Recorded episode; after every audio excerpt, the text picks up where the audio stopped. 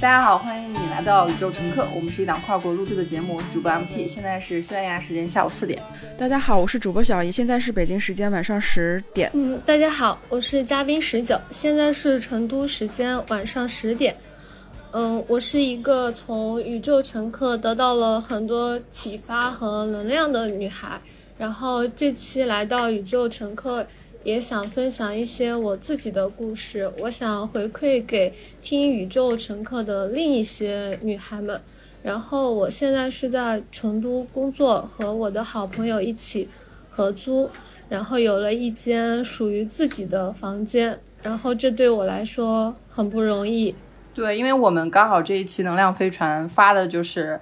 呃，电子杂志的主题就是一间自己的房间，这个非常不容易。虽然很多人都觉得这是天经地义啊，这不是很多人都拥有的吗？我们小时候都有，很多人小的时候就没有自己的房间。比如说我，我从小就是跟家人分享啊，跟姐姐啊、表姐啊之类的分享，我从小就没有一间自己的房间。大学的时候合租又没有自己的一间房间，毕业以后也是因为各种机缘巧合，反正。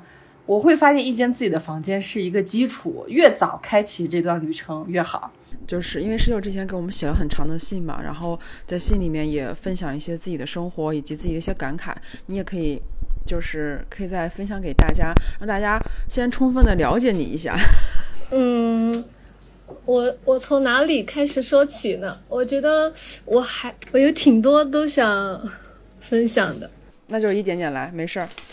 小到哪说哪，嗯，我平常其实不太逛微博什么的，我可能主要喜欢逛的那个平台主要是豆瓣嘛，然后豆瓣上面会有一个小组，就是叫农村大学生的一个小组，然后里面就是每天会分享一些帖子嘛，就是。嗯，差不多都是和我一样经历的那些，嗯，而且大部分是女孩子，然后就分享她们一些就是小时候的一些经历嘛。我觉得和我还挺像的。我就是想来录这个播客的一个很重要的原因，也是因为，嗯，听宇宙乘客的，就是听众里面嘛，可能会有一些，嗯，比如说。就跟我一样，可能从农村很不容易，就是考出来，然后考一个大学，然后有一个就是还挺正常的一个工作，可以养活自己这样的女孩，可能有一些她还在嗯读高中或者正在上大学，我就想分享一些我自己的故事，就是也想给他们一些能量吧，因为我就是自身吧，嗯，我的家庭条件还有我父母的那个观念，可能本身给我。就是塑造了一些，怎么说呢？就是给我叠了一些简易的 buff 吧，就是可以这么说，就是嗯，增加了很多其实不确定性。比如说我读大学的时候嘛，嗯，我父母是嗯没有办法，就是给我呃签那个助学贷款的担保人签字的。然后我如果要上大学的话，是需要就是自己去想办法。然后我是通过我。发小的爸爸，然后给我做的担保人，然后读了大学。嗯，上大学的时候呢，嗯，我父母嗯又觉得说，嗯，就女孩子嘛，可能花不了那么多钱。然后刚开始的时候，一个月是给我八百块钱的生活费，后来到大二的时候是涨成了一千。嗯，再后来的话，我父亲觉得说，嗯，我怎么花了那么多钱？然后有一次他就跟我说。他说：“嗯，你究竟还有就是多长时间才能大学毕业？”他说：“我们供不起你了。”然后他说：“你能不能别读了？”然后当时听完我就还蛮震撼的，因为我首先是我的那个学费是自己贷的款嘛，然后平时的生活费的话，他们也给的比较少，但是嗯，他们仍然觉得说，嗯，我好像。就是觉得一个女孩子嘛，好像读书还是读的太多了，然后就问我能不能不要读了。嗯，我当时除了诧异以外的话，嗯，还是就是坚持读下来了嘛。我就在学校去勤工俭学，然后我也在学校外就是做着家教嘛。嗯，刚开始的时候，我的嗯父母是说大学毕业是要帮我还那个助学贷款的，就是一共可能大概有。嗯，就是几万块嘛，大学四年加起来。嗯，后来毕业之后嘛，就再也没有提过这个事情了，就很尴尬。然后我呢是，嗯，大四一年本来是想考研的，但是鉴于家里的情况，然后就选择了实习。嗯，那我实习的时候比较努力嘛，然后也，呃，拿到了一些就是额外的奖金，然后自己也比较存存钱，然后就就在我大学回去毕业答辩完，我的钱就差不多刚好能够够还那个助学贷款，然后我怕我就是发小的爸爸他要买房子，就是会影响他的信誉，然后我就把我所有的钱都拿来一次性还了我的助学贷款。虽然还了贷款之后，我就一分钱都没有了，然后我又重新就是开始找工作，然后就是开始租房，然后开又开始就是慢慢慢慢的一点一点的建立起我自己的生活。嗯，这个过程虽然很艰难，但是也给了我就是给我树立了一些信心吧。就是我觉得，嗯，女孩子如果只是靠自己的话，也是 OK 的，也是可以。完成一些事情的，也是可以去做一些自己想做的事情的。我的就是这一段经历的话，就是也想给想要上大学还在犹豫自己就是还还不还得起贷款，因为我在那个豆瓣小组那个里面看到有很多女生在犹豫要不要读，她怕自己就是贷了这个贷款之后，可能毕业以后就还不了嘛。我就想跟他们说。就是放心的去贷款就好了，就是毕业，嗯，那个贷款它是毕业之后才开始算利息，而且，嗯，利息比较低，然后你可以慢慢还，你不要担心自己就是毕业之后，呃，害怕还不起，一定还得起的。就是你看我，嗯，都能还得起，家里面这么不支持，然后我都能还得起，我觉得，嗯，他们也一定可以的，就一定不要放弃读书的机会。去年我的高中老师告诉我，他们班有个女生，也是因为就是父母不给学费，然后呃也不给她贷款签字，然后他就放弃了嗯读大学的机会。我我听了之后，其实我觉得很可惜，然后也没有帮到他什么，也让我觉得有一点嗯遗憾吧。这是我分享我这段经历，就是说想要嗯传达的一个不知道怎么说，就想要给到他们的一个。微小的一个力量吧。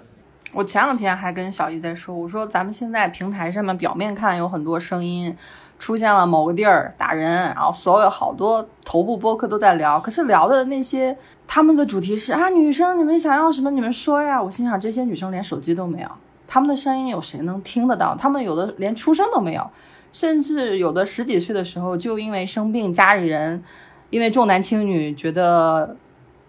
扛扛就好了，他们就挂掉了。就这些声音，谁能听得到？我们去看看这整个社会多出来几千万男性，难道是一个意外吗？是每一个家庭里的选择，是每一个我们生活中每天都在面临的暴力。还有很多人说，女生你要争取，你要独立，你要想要什么什么东西，你要去主动的说出来。可是，在一开始站在大学的。注册点儿里面的男女就已经不平等了。我之前经常用东京大学百分之八十的学生是男性做比方，是因为 国内的这个数据我并不是很方便说。我们抨击日本很很方便的原因，是因为所有的数据都很透明。上野千鹤子做了一场那样的演讲以后，东京大学的开学典礼的演讲，我建议大家还是去搜搜看看。虽然我已经提及很多次了。很多女性在一开始就被泼冷水，比如说我们的求学路上，也不是所有人都在鼓励我们呀，所有人都说啊，你女孩读那么多书干嘛？每天每天都有人不断的在告诉我们，女人读那么多书还是要回来结婚生孩子的。他不允许女生有其他的想象，也不允许在早期，不管是在求学还是在创业的时候，女性创业你去拿贷款，你们两个你跟普通男性申请到的资金都不一样，就很多女性甚至连拿单子都拿不到的原因，她。跟别人接触的时候，别人就说我更倾向于跟男设计师合作，或者我更倾向于跟男性的创业者去聊天，因为跟女性好像就是他厌女症太严重了，就觉得女人说话麻烦啊，或者是怎么样。我们前面有无数的坑，但是很多声音是没有的，这取决于我不太喜欢那种高高在上，像怜悯一下啊，我都谈女性话题了，你还想我怎样？他谈女性话题，他都没有注意到他手里是有麦克风的，有多少女孩手里有麦克风呢？我先平复一下心情，因为十九在讲这个故事的时候，其实我已经非常非常痛苦了。我知道助学贷款，我知道美国有助学贷款，就是好像美国的大学生，就是一般家庭。都负担不起美国大学的那种高昂的本科费用，包括我自己也查过，他在美国其实上大学，包括像本科呀，或者是像研究生，可能一年都要二十多万，甚至有有的好的研究生可能一年，就是我们外国人去读的话，可能一年下来光学费就要六十多万。所以我只知道美国有很多学生，大部分学生都在做助学贷款，包括英国也有。但是我其实对国内的助学贷款其实我没有概念。嗯，这这就有点像，就是我之前抨击或者不喜欢的，就是说，其实我已经从出生到现在，我就已经掌握了很多福利了。嗯，我也不妨很明确的跟大家说，我们很早很早期，比较前期的时候，我们曾经邀请过一位嘉宾是温迪，然后当时我们也是说邮件说要准备两台设备，呃，当时温迪意思就是说我这边只有一个设备。其实那期节目，其实我们是用那个会议录音的。就是我自己在想，就是他没有 iPad 或者是没有其他的设备嘛，或者是电脑，至少得有一个电脑、一个手机嘛，这就是可以完成一次录音嘛。就是我会很天然、很天然觉得说这东西是每个人的标配，但是它其实不是的。就像 MT 讲的，他很多女生可能买一个手机或者是租一个房子，已经耗尽了她所有的花销。就我，我每次就是。嗯，听到这些故事的时候，其实我内心是非常非常痛苦。我有时候也会在想，啊，我讲这些东西，我都是我是不是在一个很高高在上的一个理论去跟大家分享这件事情？我自己拥有了这些，嗯，可能比别人多一点的这种物质上的东西也好，或者是从小受到教育。其实我也不瞒大家，我的高中是买上的，是因为我初中老在谈恋爱，然后学习成绩一。全都不好，然后高中我爸实在没招了，就又不想让我念个不好的学校，就给我买了一个市市的一个重点。我大学是自己考上的，我好像就很轻松的就过完了，就是感觉怎么可能没有学上的这种概念。但是当我去做了播客之后，看到很多人留言之后，我才知道就是。我总觉得我的生活是一般的家庭，或者是是一个很普通的家庭，但是通过播客，我看到了更多更多大部分人的家庭，我就会很悲观，然后就是也会很痛苦，尤其是当在整个录音的时候，当一个人就是亲自在你的耳机旁边跟你说我是这么走过来的时候，其实我我我这边就非常非常的痛苦，就是我我会很愧疚。为什么会是这样？就是很心痛，非常非常心痛。包括我在录音节目之前，我刚看我看了一下小宇宙一个留言，就是看到一个女生留言，她就说她有一次跟男生跟她男朋友在一起吃完外卖，她就昏昏睡过去了。当她醒来的时候，她的下半身是光着的。因为我们可以有一个后台，可以看到所有人的留言，就是就是瀑布流形式的。就是你看到这种话的时候，非常非常心痛，因为相对来说，我们还是在一个比较好的环境里成长出来的。就是，但是我们依旧遭遭受了非常非常多的这种伤害。那更何况，就是我们看到这些留言，或者听到大家去把这个故事分享出来的时候，那那种难过，其实。哎呀，我我我都不知道该怎么说，就是我现在就是感觉我这个心口窝这儿就是 有有点难受。十九，我印象特别深刻，就是你你邮件里面大学打工的时候赚了点钱嘛，就独自穷游了国内很多国家，北京、天津、上海、长沙、武汉、云南，差不多有三十几个城市，坐的是绿皮火车硬座，住的是青旅，还和很多陌生人说话。去年国庆期间的时候，还骑车游了。青海湖，你提及的那几个城市，长沙、武汉、云南，我都没去过。我好多城市都没有去过，就是因为我觉得啊，我总有机会可以去的，后来就 没没去。而且我还真没有去过青海湖。我觉我觉得你可以讲一下，就是为什么自己赚钱，哪怕穷游也要去。因为对很多人来说啊，我没准备好钱，我就不去，或者说我住不好好的旅馆，我就不去。但是我跟你是一样的，我哪怕。住很住青旅，我也有要去，因为上星期我也是去了一些地方去旅行，我就发现我可以住的地方我可以很凑合，但是我就想去看看那个地方。你可以分享一下你在旅行中的感觉。嗯，我是这样子，就是我，嗯嗯，高考就是上大学以前的话，我是呃一直都在我们就是所在的那个小城市，然后就学习嘛。高中的时候，中学的时候就到。就市里面去学习，然后呃，这在之前的话就一直在一个镇上，然后就没有出过嗯城市那种。然后后来我是中考完的时候去打了一个就是暑假工吧，那时候呃，应该还还不算合法的那种。然后就第一次赚到了两千多块钱，我就和我的同事一起到了成都，那是我第一次到成都，我就觉得这个城市好大。后来我就决定，我高考的时候一定要就是都填省外的志愿，就是我想要嗯出去看一下。然后后面大学的时候，嗯就自己也打工嘛，然后就攒钱去那些地方。我我也是跟 MT 很像，就是我是呃可以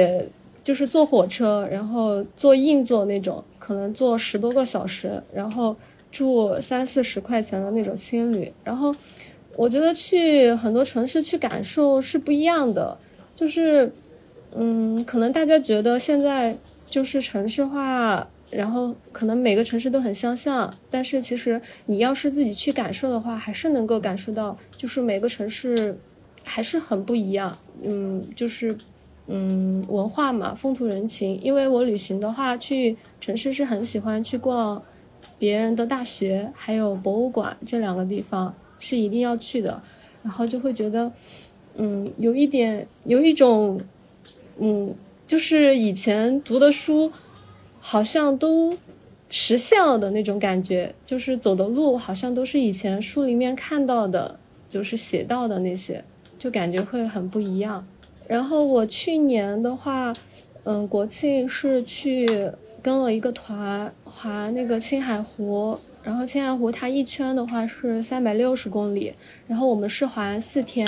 就平均每天的话就骑九十公里。那个时候那个也是我第一次就是长途骑行，嗯，在此之前的话我没有就是骑过很远的那个自行车。刚开始我也觉得我肯定完不成，但是其实去体验了之后，我觉得可能还是女生对自己的。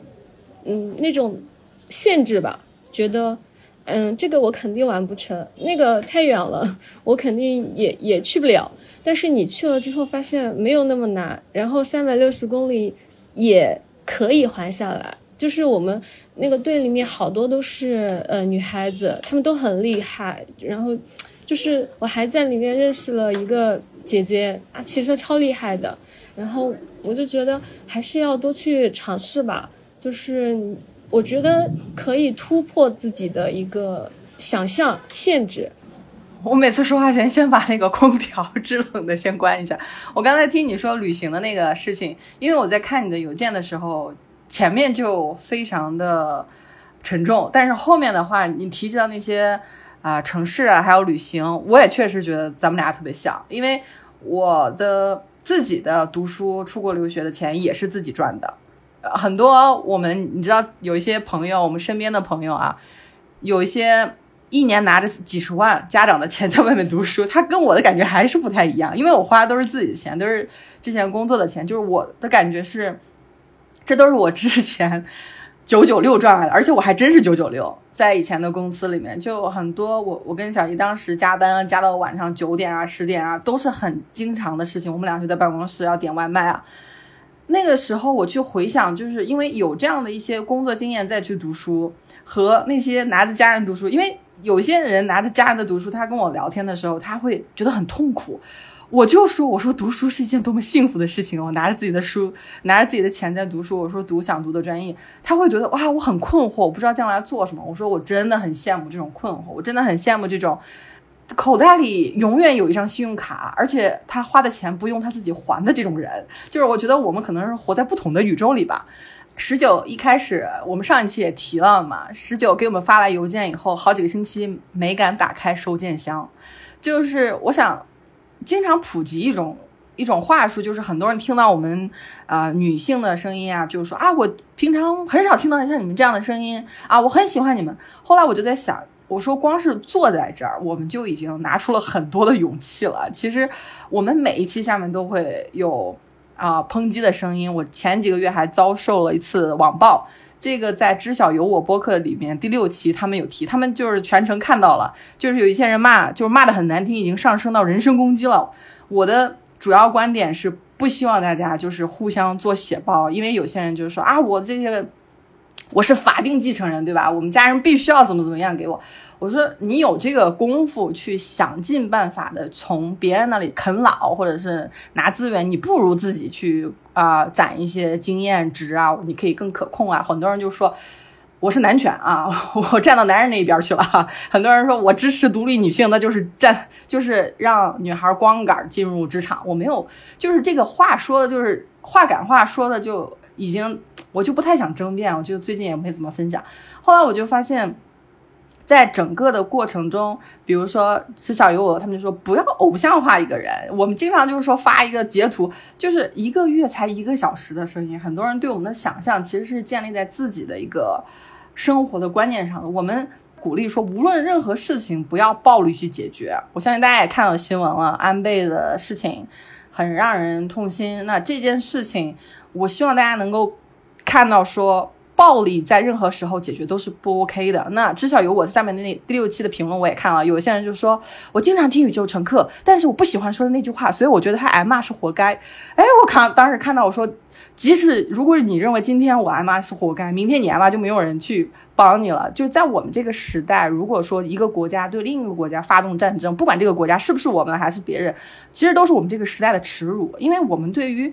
问题和争端的一些解决的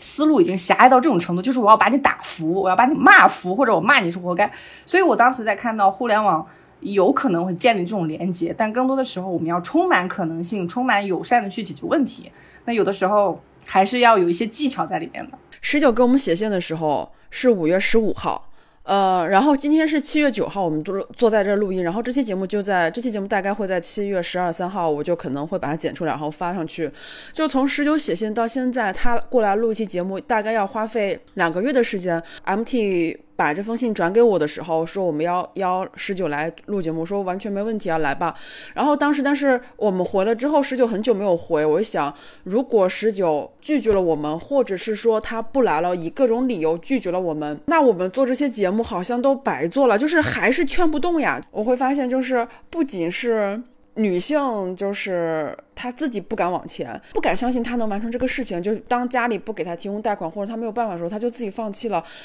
我们很多人，包括我自己，现在也是。我们有的时候说：“哎，我今天充满了勇气，说我能干这个，我能干成这个，我我就是干这个的人。”过不了三天，立刻自己就怂了。然后三天之前自己说的话，自己都不信能自己能说出这么狂的话来。我们的自信心对我们自己人生的那种主宰，它不，它真的就不是一个从小就会的东西。我们在不停的阅读，不停的去听这些故事，不停的再去回想自己这一路走来的时候，这些勇气是我们自己一点一点给自己的。今天加一点，明天加一点，可能到了第三天，它就又退回去，因为这个东西很难保持每天都保持一个非常往前冲的劲。总有一天会怀疑说，哎，我是干这个的料吗？我能完成这个事情吗？我好像潜意识就觉得说，这种东西跟我没有关系，就是这不是我要的生活，我不是这样的人，我是一个平凡的人，一个平凡的女生，怎么可能要要这么多呢？你想太多了。就是我们会无时无刻的给自己讲这些呃大道理，这个道理是加引号的，就是自己就把自己框死在这里面，然后从这个框里面跳脱出来的时候，我知道每个人都用了极其。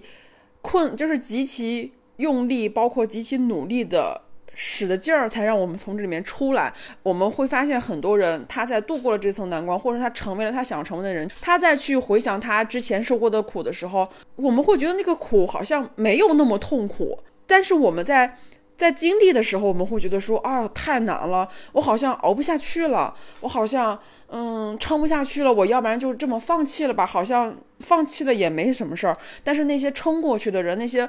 走到他实现他梦想或实现了他阶段性呃目标的人，当他在回看的时候，其实这段这段过程没有自己在当时想象的那么那么重，也没有那么严重，好像那件事情就被轻描淡写的一笔带过了。因为随着你不停的去。走自己这个人生，你会遇到很多更多更多的事情。上学可能是助学贷款的事情，然后之后毕业了可能是慢慢找工作、找实习、找工作一个问题。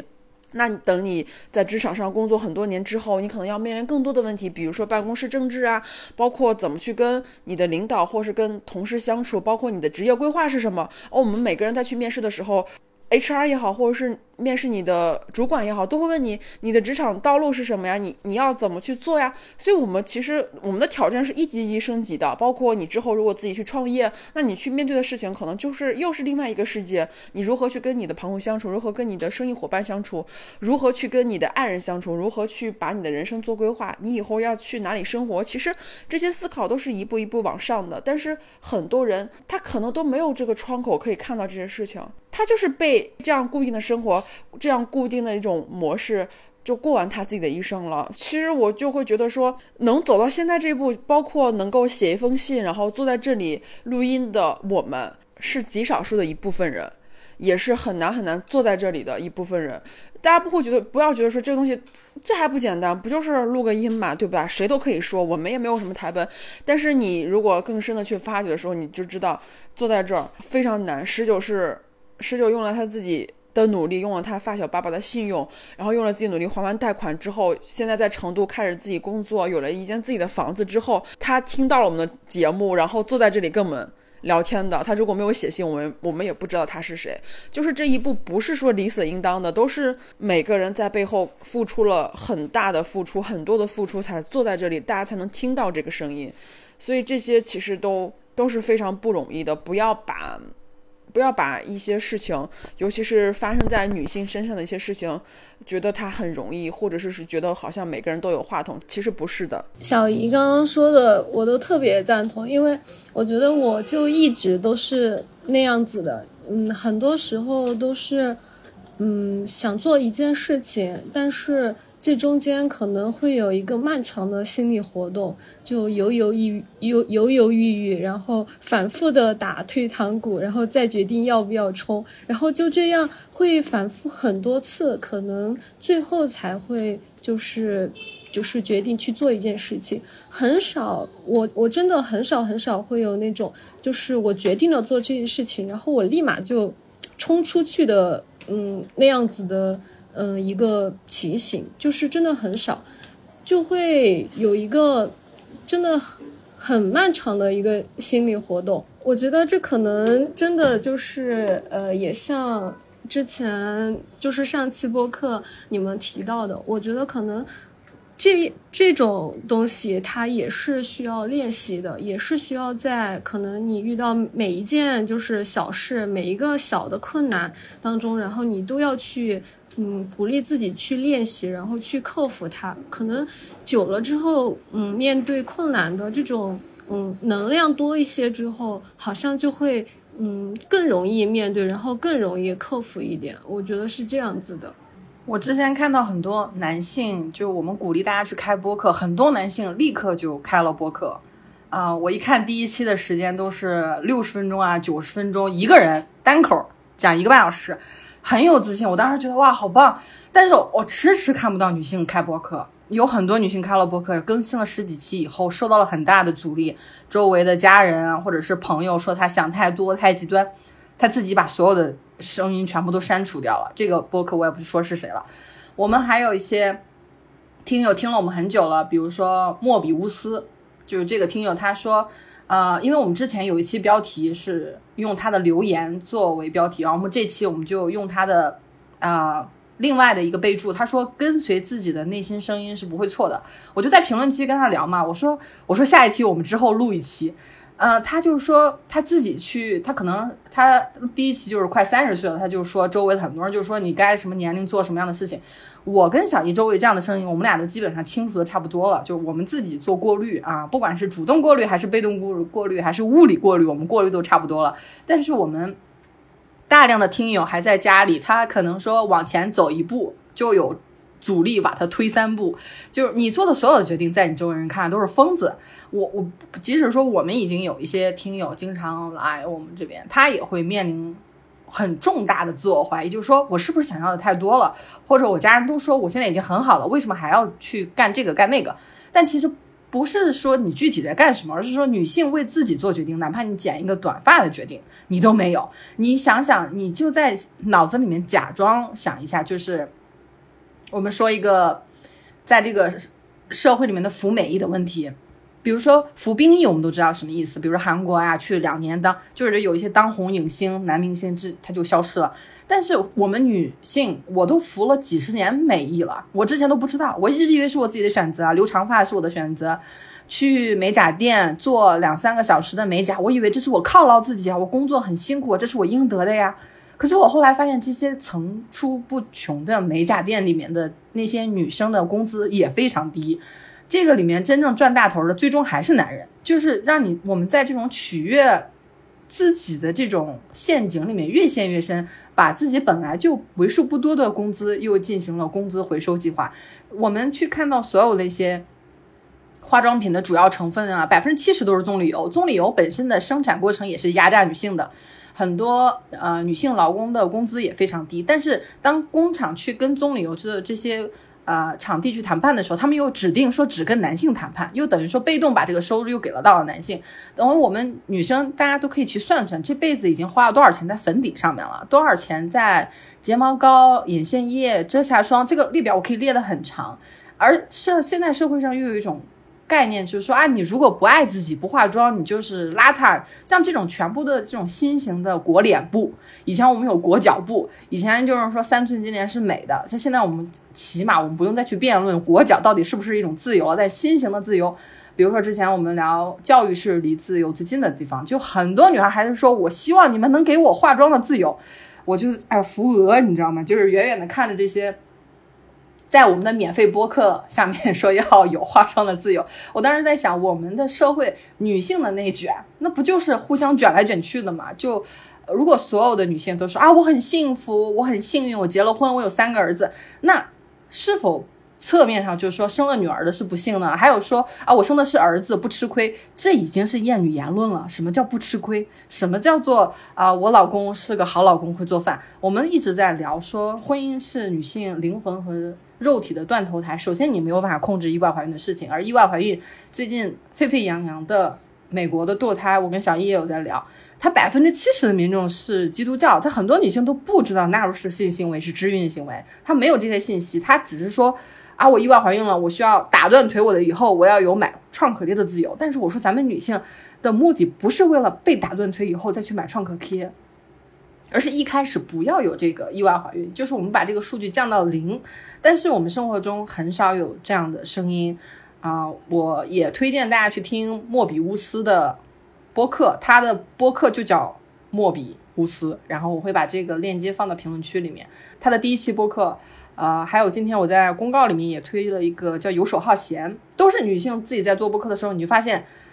我特别喜欢阿朱的那个评论，他说啊，文案。阿朱 推广，阿朱是他说大肆宣传也是阿朱，就我跟小姨我们俩还有个分工，他的那个播客游手好闲，所有都是他一个人。这也就大家去看看，男性开播客的时候有公司的，有执行总监，有声音设计，对，还有实习生，哇，就是整个名单十个人。但女生去开的时候，首先她能拿起话筒就已经筛掉一大部分人了，很多人都觉得我声音不好听，我普通话不标准。我之前要求那么多我的好女性的好好朋友，他们都不来，他们都说我没有资格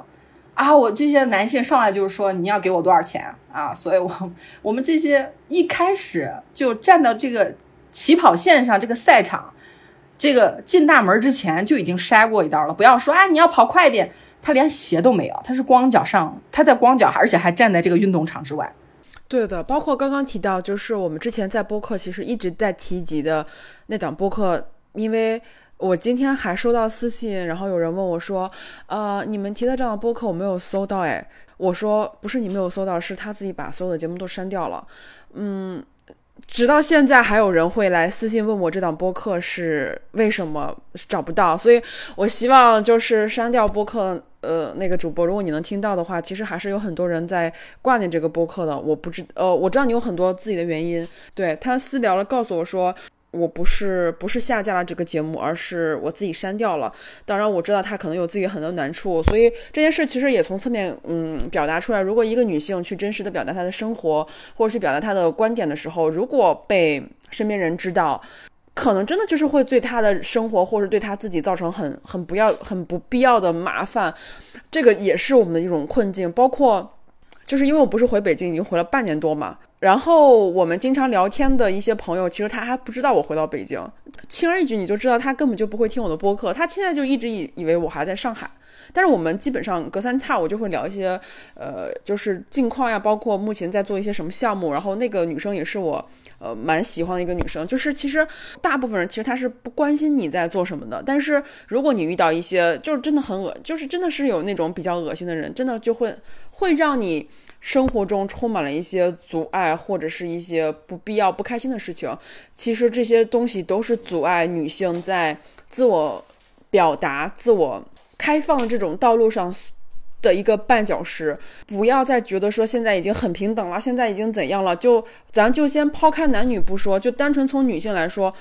有的女生从小受的资源跟有有的女孩到现在可能在某些山区，她三十三四岁就要结婚，然后她的理想是她生了一堆孩子之后，她说她的梦想是我一定让我的孩子读大学，一定要离开这个地方，然后。年纪大一点，晚点再结婚。那当别人问他你这个碗是多大的时候，他说最早怎么也得二十四五吧，因为他自己是十三四岁就已经被迫进入到婚姻里面去。虽然那时候还没有什么法定的婚姻，但是对他来说，他知道说让自己的考孩子考出去晚一点结婚，他的晚是二十四、二十五。每个女性她生下来得的资源已经如此不平均，就不要再说，呃，现在已经很平等了。这种社会的不平等，这些女性在生活中这种失衡，包括我去跟，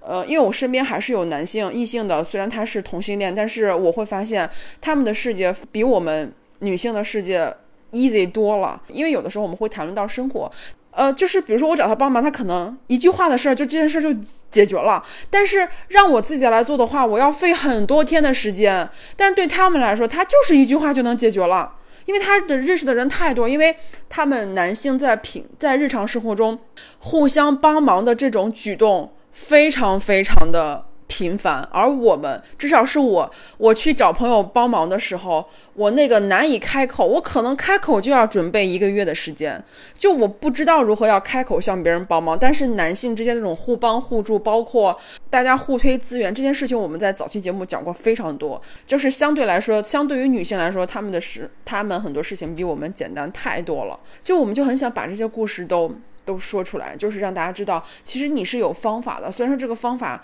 当下来说，的确是没有更好的方法了。我们就是真的就是一点点扛过来，一点点熬过来，然后助学贷款要一点点攒出来。但是它它是可以完成的，中间是有技巧的。包括我，其实我在跟。M 七今天就是在聊那个事情嘛，你身边的朋友也很重要，就呃，你去认识一些什么样的人，包括就是大家在平常聊天的时候，包括大家在平常交流的时候，其实你是要主动去筛选一些人的，而不是说啊，我身边就要全都是比我厉害的，比我对我有帮助。其实也不是这样，就是朋友，第一是要真诚，对谁都是要真诚，但是你在。过程中，其实你会征询到哪些是一些真正的朋友，哪些是可能连后期的联系都不需要联系。就是大家也在过程中也是人，其实还是要互帮互助的。那在这个互帮互助的过程中，你真的有些事情可能会比较简单的完成，或是比较简单的去达到这个这个方式。包括十九的助学贷款也是，其实虽然说这些贷款是你一点点自己。赚出来，但是你在最开始这个最根源的事情是你发小的爸爸，所以说看似是你自己在努力，但是其实背后还是有一个推动着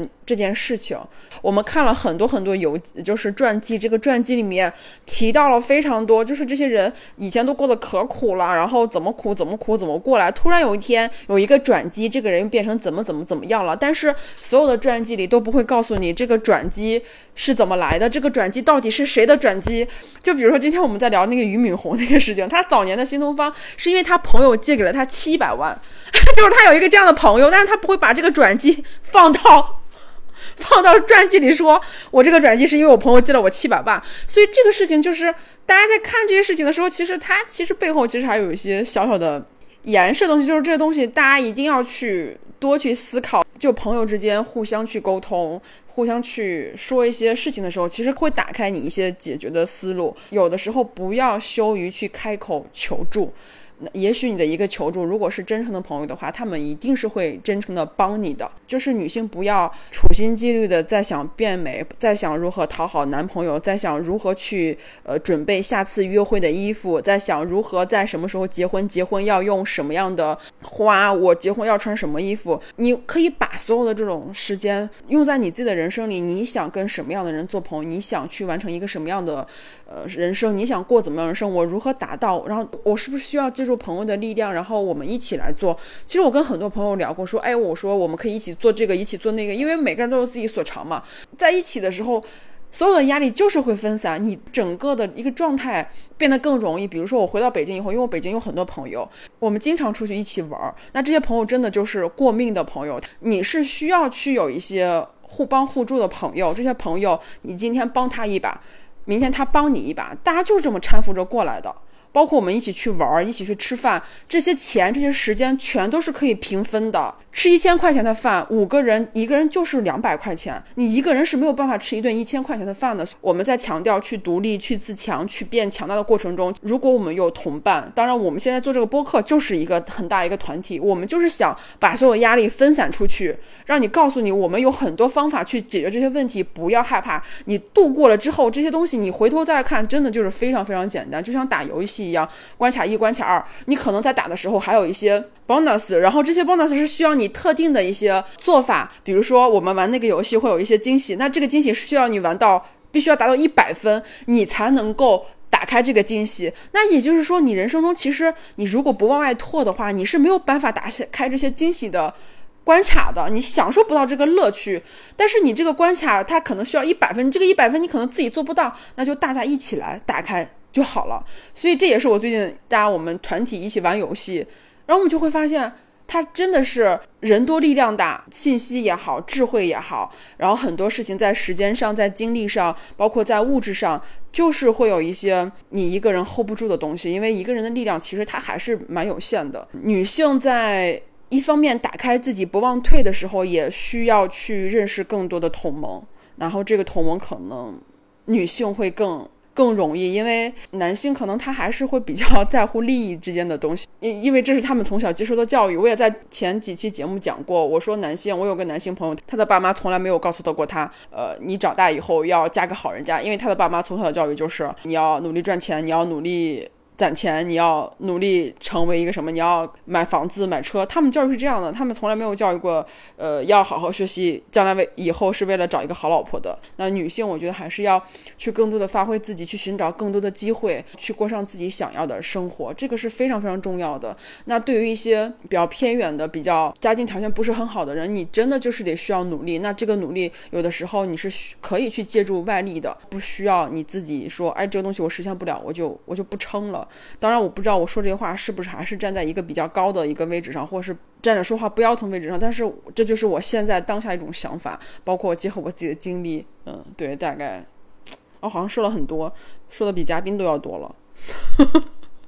就是小姨刚刚说的，我还就是挺有感触的。嗯，说到朋友这个嘛，我也是，我以前也是，嗯，不太敢跟就是身边的好朋友开口的这种。然后我在这个助学贷款这件事情上也是，当时其实我是求助了，呃，想求助我们家的亲戚，但其实我们家亲戚就是关系不太好嘛。然后当时他们就很犹豫，嗯，他们有主要犹豫的点就是觉得四年的那个不确定性太多了，他怕万一还不上的话，就会影响人家的信用嘛。然后他们就不太敢，就是签下这个字。当时其实我都有一点想放弃了，我觉得就是已经好像没有路可以走了。我是试探的问了一下我的发小，嗯，也是我很好的朋友，就是我们一起长大。然后我是试探问他，我说，嗯，你可以帮我问一下你的爸爸吗？就是，嗯，看能不能就是让他帮我签个字。我说我保证我肯定能还上的。他说好，他说我我等一下就打个电话，就是跟我爸爸说一下，然后他马上就打了电话问他爸爸，就是什么都没有问，嗯，也也没有问我什么是不是能还上，什么时候能还上，然后就说问我们在哪里，然后马上就跟我去了就是办助学贷款的地方，然后火速的拿了身份证出来复印，然后就签了字，然后就走了，又回到他工作的地方了。我当时都震惊了，我就想我在开口之前其实做了蛮长的心理活动，但是我开了口之后发现，其实好像也没有那么难，然后。嗯，人家也愿意帮我，事情好像还有一点出乎意料的顺利，就是这可能也是小姨说的点嘛。有时候我们是要借助一些外力的，嗯，因为好像你其实开了口，要是没有办成，其实也不损失什么嘛。嗯，要是办成了，这个事情就解决了，多好呀。那我觉得还是要嗯勇敢一点，然后去，我觉得求助其实也是，呃。一种技能吧，感觉也要习得的。女生就是很害怕习得这种技能，就很害怕麻烦别人。对，我跟小姨在这个月的能量飞船里面，就是说如何做一个重大的决定，我们就在讨论说，很多女孩儿从来没有想过自己的一生要在哪个城市生活。她去一个城市的理由是啊，我老公我们两个意外怀孕了，所以我就跟他搬到我老公的城市。哇，说的特别正常。我当时在想，他不会生气吗？我们一直在强调说意外怀孕就是强奸，他不会生气说自己的未来被劫持这件事吗？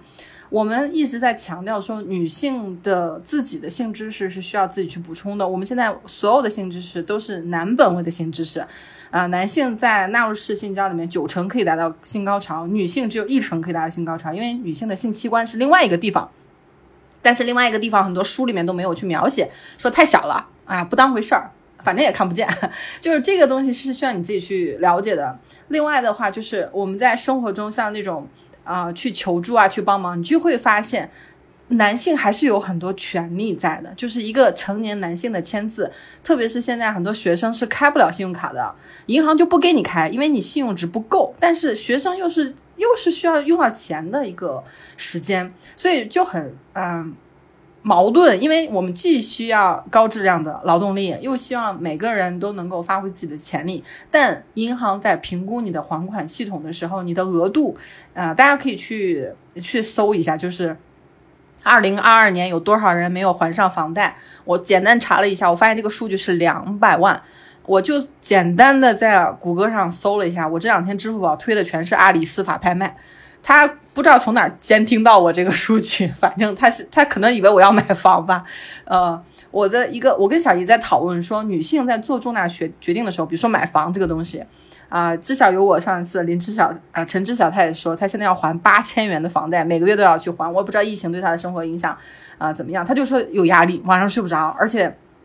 我以前都不知道什么叫司法拍卖这种事情，我以前就差一点我就签了那个买房的合同了，我差一点就签，我还真去成都看过房子，就这个当时是啊命中的一个很很巧合的一个东西，反正就最后没买，但是我就说。要么就是这个买房的这个，我们从小没有进行过这样的锻炼。比如说，你想在哪儿买？你想跟谁一块儿买？你是自己买还是跟别人一块儿买？买多大的？然后，嗯，你在那个城市，你的工作是什么？这些重要的决定的肌肉，我们从小都没有练习过。我们从小的就是家人就不停的给我们泼冷水啊！你这样说话，长大没有人要你。我们很多女性长大的唯一目的就是要背着别人要。你知道，从范冰冰在我们村没人要，现在又变成了刘亦菲彩礼最多二十万。你就看到这些很荒谬的这些男性的言论，在他看来，女性只有两种，就是能娶的和能低的啊。我这个自动给自己屏蔽，静个音。就是所有的这些女性，你要自己去了解，因为我们像这种散播的这种终老恐惧啊，散播你不结婚啊，你就不完整啊，你不生孩子你不完整。但我想说，女性的生育力是超能力，女性你要自己，你要意识到你自己是有超能力，你有。你有创生的能力，你是第一性，你要对自己负责任，好吗？你不要允许任何一个男人来滥用你的能力，啊，跟别人生孩子。我为什么说鼓励大家多去看一些社会新闻，关注一下新闻？你会说啊，这不是我商业代孕吗？人家商业代孕一个孩子是一百万，对吧？有一些嗯免费嗯灌谁谁家的姓的嗯的代孕是免费的，就这些东西你自己要了解一下。我们很多。生活中的信息都已经是缺失的部分，针对于女性呢就更加缺失。所以说，很多女性都没有来得及思考，说我的一生在哪过，我在哪个城市生活，我这辈子要干什么样的工作，啊，有没有可能说，啊、工作几年以后再去进修，或者进修以后有没有可能跟朋友创业呢？或者是有没有进行全球旅居的机会呢？数字化游民到底有没有可能？就是所有的这些新机会，就我们十年前没有的这些新机会都在诞生。但是我会发现，女生跟女生也不聊这个东西。我跟很多女生推荐棉条的时候，对方就说，我害怕，我不敢用这个东西啊，就他。自己就很反抗这个东西。我跟他说“婷婷”就是停止生女孩的意思，就是很多重男轻女的家庭会给女孩起“婷婷”这个名字。那还有我们很多听友都是妈妈身体里面上了环，这个避孕环我在我给它改成了叫夺命环。我建议大家，如果说家人还是身体有环的，赶紧去取一下。就是这是一种伤害女性的方式，起到避孕。而很多女性就说啊，这是强制上的。我说强制这个事情。当年你没有办法，但现在你要把它取出来。还有很多听友说自己有弟弟妹妹啊，都是因为这个环儿过过期了，十年被那个子组织吸收了。我就说这些东西，我们生活里面的很多东西是需要自己去反思的，思考很痛苦，往回思考更痛苦。但你不需要分享出来，你可能自己写在日记里也是可以的。但是你要知道这些事情，而且我们如果说有机会分享的话，我们可以把这种结构性的困境分享出来。呃，这就是为什么你去听男性的播客，呃，他不会说我老婆说什么，我老婆说什么，但是结婚了婚的女性会时刻把我老公这三个字挂在嘴嘴边。就是这是性别为女，但她的性别主张为男，就是她觉得男性的观点比她的观点更重要，她就觉得我要提一下，就是一个女人在说话，张嘴说的全是男性观点，这个也是我在做播客的过程中逐渐才意识到的，因为我我们早期的时候采访嘛，有一些男性采访啊，那期很多人就没有听下去，我觉得是因为他就不断跟我们炫耀嘛，说我有我有大围裙呢，要加你吗？后来也没有加，呃呃，又问啊，别人都不开那个。微信公共账号为什么你们开啊？别人都开群，为什么你们不开？就是不断的去质问我们为什么去做跟别人不一样的选择。但男性是不用解释的，强者是不用解释的，弱者你就不停的去解释。啊，后来我又发现跟一些女性对话的时候，就上来就跟我说：“你好，我是自由主义女权。” 我当时就很就是自由主义女权在啊呃大量的文献里面已经被证明了是女权的末路，就建议大家去搜一下，就是这些。我们中间有很大的时间差，我们有很大的信息差，这个靠我们一个月一期的播客当然是做不到，所以说我们呼吁有条件的开播客，啊，没条件的可以多听多分享，啊，在这个过程中去建立跟别人的联系。我们虽然鼓励大家更大胆一点，但大胆的前提是你有这个实力，你是不可能说啊进到。健身房里面说：“我大胆，我今天要举五十公斤的铁，一举把自己给举抽筋了。你你还是要锻炼，对吧？要允许自己做练习，不要一上去就挑那个最沉的 task，然后把自己给练抽筋了。还是多了解自己，多跟朋友互动。十九，你要多表达，你不表达，这个麦克风就被我们俩占了。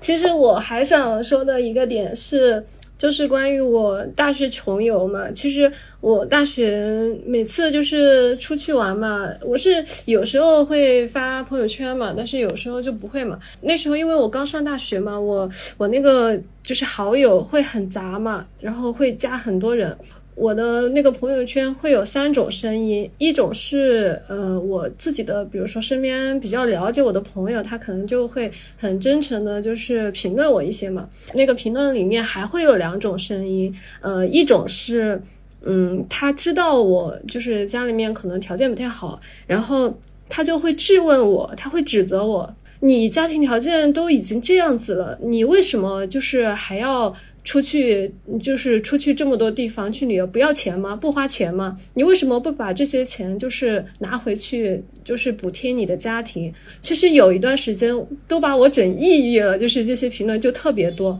因为有一次就是我暑假嘛，我去做家教，然后我就攒了就是一笔还蛮大的钱，因为我特别喜欢云南，然后我就去云南玩了十天，结果就。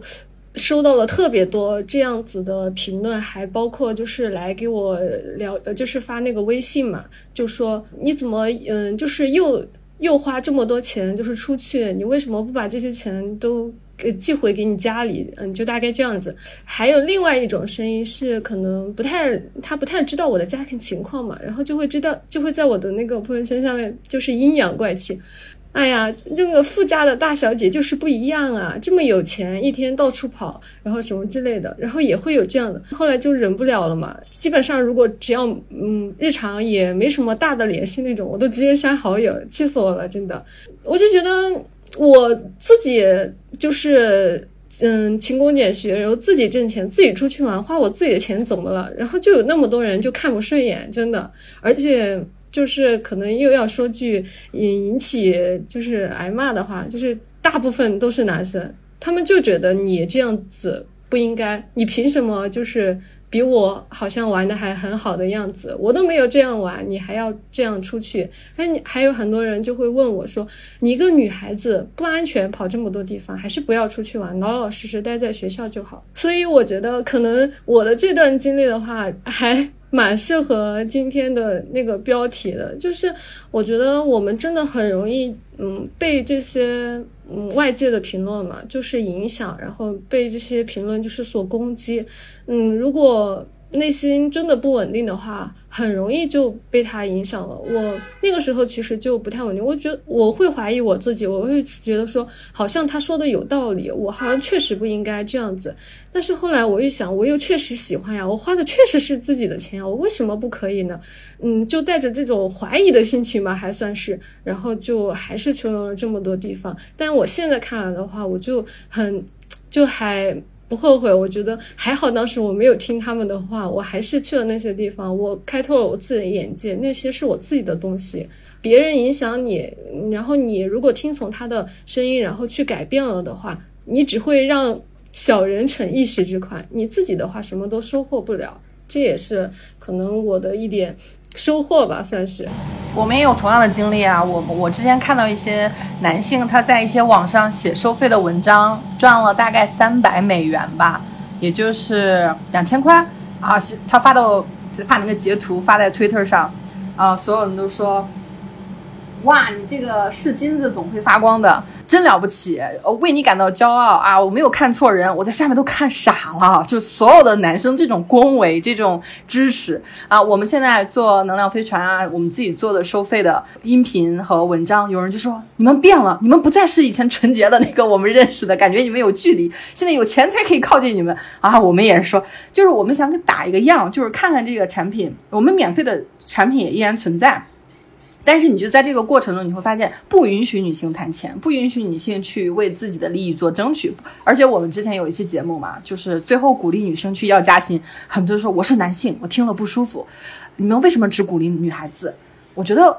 他就觉得我上网是为了让他舒服的。我说这个理念有点偏差呀，就我们。脑子里感觉女生赚了钱就要补贴家用，男生赚了钱就可以自己去投资自己。大家知道有一些课啊，网上的那些课，男生去好几千块钱一个课程，歘歘的就买，就没有人说他浪费钱，都觉得啊，男生投资养家。而且就算呃在失业潮中间，疫情开除，大量的开除的都是单身女性。你去看一下数据，我们每一个人的个人命运都跟集体的结构性压迫。紧密相关，我们已经挣的比男人少了，但是在公司裁员的时候，单身女性往往是第一批先裁掉，因为她觉得男人要讲家呀，或者男人有孩子啊。像这种每个人根深蒂固，我们啊好好几期都被 HR 追着骂，说我问这些呃候选人的婚育情况，也是为了他更稳定啊。我们现在的这个整个的工作模式就是有问题的，因为是不支持啊生育，不支持啊。男女啊，共同分担啊，就整个是一个剥削女性的一个状态，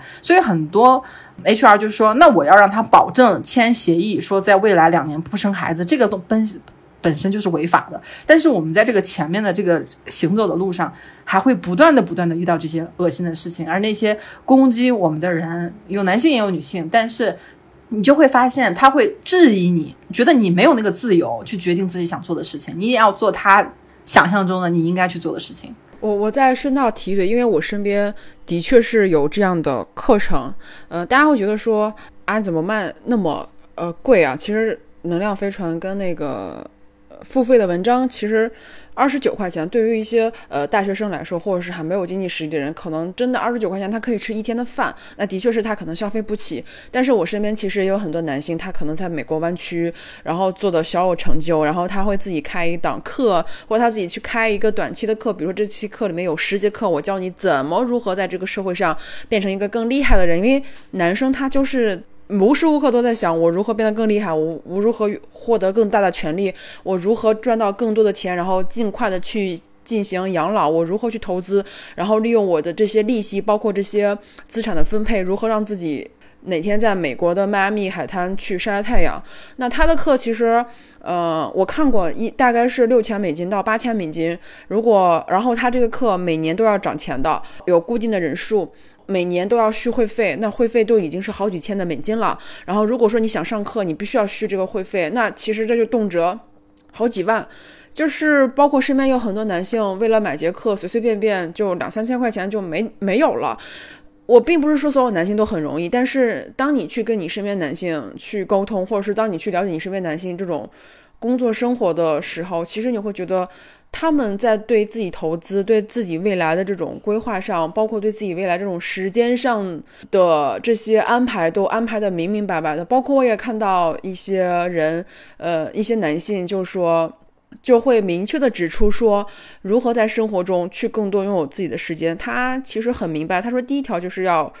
把那些能够让别人做的事情全都包出去。那里面提到了家务跟带孩子。他说这些事情都是可以包出去的，比如说包给保姆，或是包给清洁阿姨。在大家会觉得说啊，这些东西很对，这些东西也适合于女性啊，我们都要把这些呃洗衣服，然后打扫卫生都可以包出去。但是大家可以从另一个角度想想，包出去，男性天生就知道做洗衣服、做饭、看孩子就是浪费他们自己生命的。他们觉得这些东西都是非常浪费他们时间、阻碍他们时间成长的，但是这些事情现在都是女性在承担。他们一句轻轻的话把这些东西都包出去，你才能有更多的时间留给自己。那是是所有男性都有都有能力去包出去吗？他不都包给他自己的老婆了吗？大家你会发现他们非常非常聪明，非常非常精明，但是他不会在播客里告诉你说，老子才不想干这东西呢。嗯，是我女朋友在干啊，我对我女朋友可好了。嗯，我可尊重他了，我就是一个女权男。但是其实呢，饭是谁做的，衣服是谁洗的，啊，包括叫保洁，那保洁那钱是谁花的，有没有平分呀？这都是很现实的事情。不要觉得说，哎呀，这个东西就几十分钟，我听听无所谓。啊，我今天收拾房间，我就听听这个东西，我当背景音听了。不是的，你所有你摄入的信息。你看的东西，你听的东西，都会潜移默化的影响到你。每天都在听这些东西，都当背景音，它就是会影响你的一些思路，因为它每天围绕的就是那些东西，吃喝拉撒。大家不要觉得自己的时间不值钱，你现在你哪怕你身上一无分文，你最值钱的就是你自己的个人时间跟精力。我们要。提无数次，每期都提，不要轻轻松松点开一个播客，一听听上一个多小时啊！我做家务可以想想，比如说我今天买一个苹果手机，八千块钱，有的人他赚一天，有的人他赚一个月，有的人他赚三个月才赚到八千块钱。就是大家要想想，不要轻轻松松的觉得说这个东西啊，我能够承担得起，但是你要想想你背后付出了多少的工作时间、劳动时间，你是买得起，我也可以买得起。几万块钱的包，但是买这个包，有的人他赚一天的利息就回来了，那有的人他要赚三个月。你大家都想，你这个时间是非常非常值钱的，你可以把更多的时间用来如何提高自己，或者如何去让自己开心，做自己喜欢的事情，而不是用在每天说，哎，我随便听听，听听那些人每天吹牛。你刚才说那个字，我也想提一下，因为。我去看一些男性点评这个女性的信息的时候，有五万多收听，啊，下面有有人就说这个啊聊的不是特别合适，因为这个东西不是搭讪啊，是性骚扰。结果他在回复的时候就用了一个词叫“嘻嘻牛逼”。我当时在看到的时候说“逼”这个是方言里的女性生殖器的意思，我希望大家不要再用。还还有很多人就是女性也在，我都不知道能不能说，就是说。他妈的，就这个是国骂，我希望女性不要再说这个不尊重女性的话了。就很多女性没有意识，她就是随口而出，而且还有女性就是整天说哇塞，就这个哇塞也是我操的意思，是闽南方言。我也不知道这期怎么打码才能播出去，因为我要分析它，我就要说出来。但是我就是在说，我说为什么没有人说牛屌呢？说哇塞牛屌，对吧？因为他真的有屌。哇，这期我你看着讲吧。在这个生活中，就是很多男性为什么他啊怜悯女性的时候好几万收听，但是女性自己说女性故事的。一些声音已经被消失了呢，被消失，大家就主动去搜，因为很多人确实条件有限，他不知道怎么科学上网，他就搜不到这些声音，女性的声音，我会发现她才是真正有力量的。也是说，有一些男性，比如说他就在骂我们的时候，他身后也是有一个女性给他还房贷的，也是有一个女性给他拖地、洗衣服的。他骂完我们，听完这一个小时去吃饭，这饭也不是他做的，所以我们提出一个很很实在的方法论，就是不要给男性免费做饭。我没说不要给。男性做饭啊。如果你是厨师，如果你做饭是挣钱的，你当然 OK。体现你对一个男生好，你就要请他吃饭。男性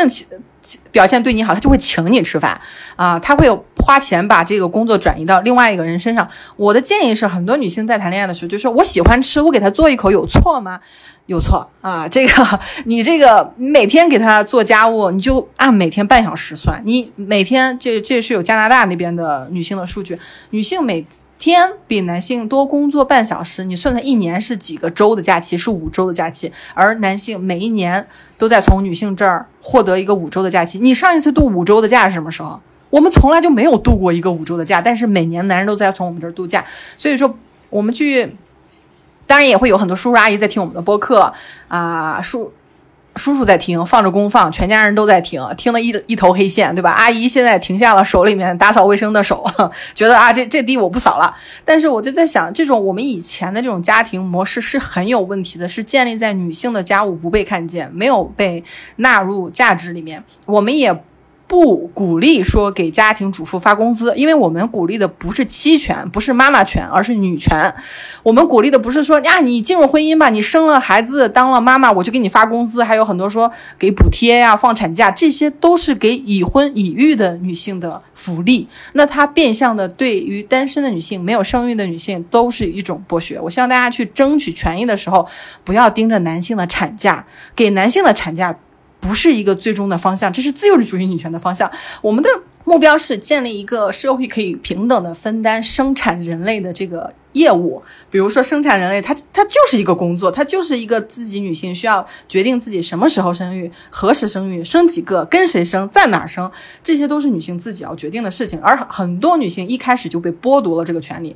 男性十九岁就说我将来要生三个孩子，他生不了。男性说我们是最后一代。他也决定不了他妻子的子宫，就很多这些话术要自己要慢慢的培养权利意识。不管他说什么，表面上看啊，他好大公无私啊，他好决绝啊，他好悲壮啊，不是悲壮，而是他根深蒂固的认为女性的身体就跟一栋房子一样，是他的一个财产。所以大家要警惕这种思维啊！我最终想补充一个，就是很多男性会贷款买房。跟女朋友或者是未来老婆说，你来出装修的钱，我把你的名字加上去。那大家去，请主主动去搜索一下，没有还完贷款的房子是不能加名字的。很多事情就是有一些女性花了钱铺了地板，装了所有的家电啊，几年以后离婚，老公就说这没有你的名字，这是我的房子，地板你可以抠走，对吧？墙皮你可以带走，电视你可以拉走，但房子是我的。最后女性被净身出户，就是结婚。呃，大家不要抱有特别美好的想象，还是要看清楚这中间的一些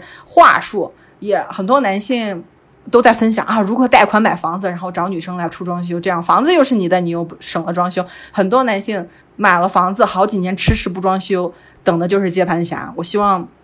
如果有缘听到的这个女性，不要做这个接盘侠。对，包括呃，刚刚 M T 讲那个，就是大家在听播客的时候，其实也不要去听信男人教你怎么谈恋爱。可能那个男的他在外面一边出轨，一边去脚踏两只船，但是他还在播客里面教你如何获得一份美好的爱情，如何进行两性相处。不要把所有的播客做播客的人都榜样化。呃，大家都是普通人。其实大家不在这个圈子，你是听不到的。但是我们在这个圈子，我们就会能看到，还是要珍惜你自己时间，不要随随便便点开一个播客就咔咔在那听，听得自己一乐呵。然后呢，然后呢，最近你看，像伊隆马斯克也是，是吧？他在今年的短短几个月里面，一下有了三个孩子。大哥也可以查一下，他现在已经有九个孩子了。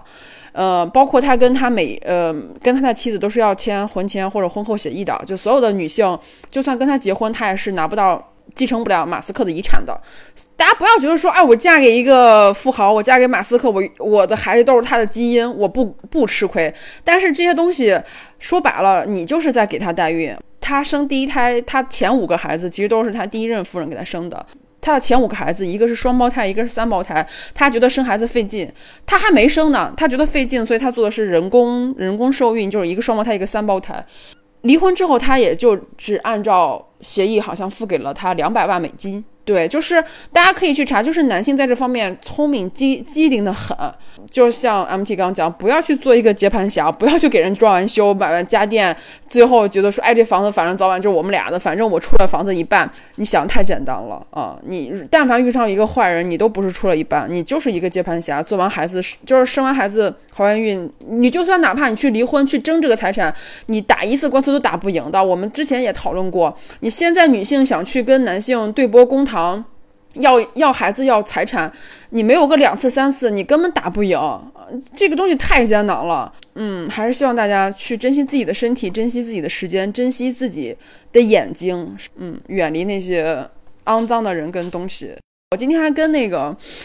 跟跟跟 MT 说，我说我现在可狂了，我现在连海马星球都不听了，我什么都不听。我就看书，嗯，我就自己思考，我不明白，我自己找去，我自己找答案去，我不听别人的了。所以我们也希望我们在能量飞船说过很多次，我希望听能量飞船的人有一天会离开我们，去自己去探索。我我觉得，我觉得宇宙乘客真的是一个很特别的，就是播客，每次就是聊到都会跟，就是是唯一一个要感人的播客。就每次聊到就说让大家不要浪费自己的时间，然后去做自己的事情。嗯，我其实最后还想提一点，就是我前几天吧，呃，接触到的一个一一个短语，算是就是说困在呃女女生嘛，就是老是困在一个角色当中。比如我嘛，我现我之前就是一直困在一个女儿的角色当中，我就觉得。